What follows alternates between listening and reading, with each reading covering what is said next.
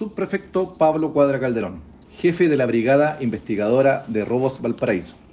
En conocimiento de la sustracción de especies que afectaron a turistas extranjeros en las ciudades de Valparaíso y Viña del Mar, se realizó un trabajo de análisis criminal e inteligencia policial, logrando individualizar a tres integrantes de una banda delictual quienes cometían estos ilícitos utilizando la modalidad del pinchazo.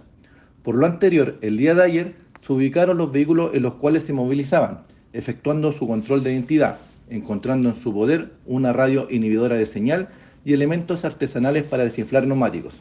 además de diversas especies y vestimentas de las cuales no pudieron acreditar su procedencia, siendo detenidos por los delitos de receptación y porte de elementos conocidamente utilizados para cometer delitos de robo. Además, se realizaron las respectivas entradas y registros a sus domicilios, ubicados en las comunas de Viña del Mar, Quilpué y Vía Alemana, lugar donde se incautaron diversos productos asociados a la investigación,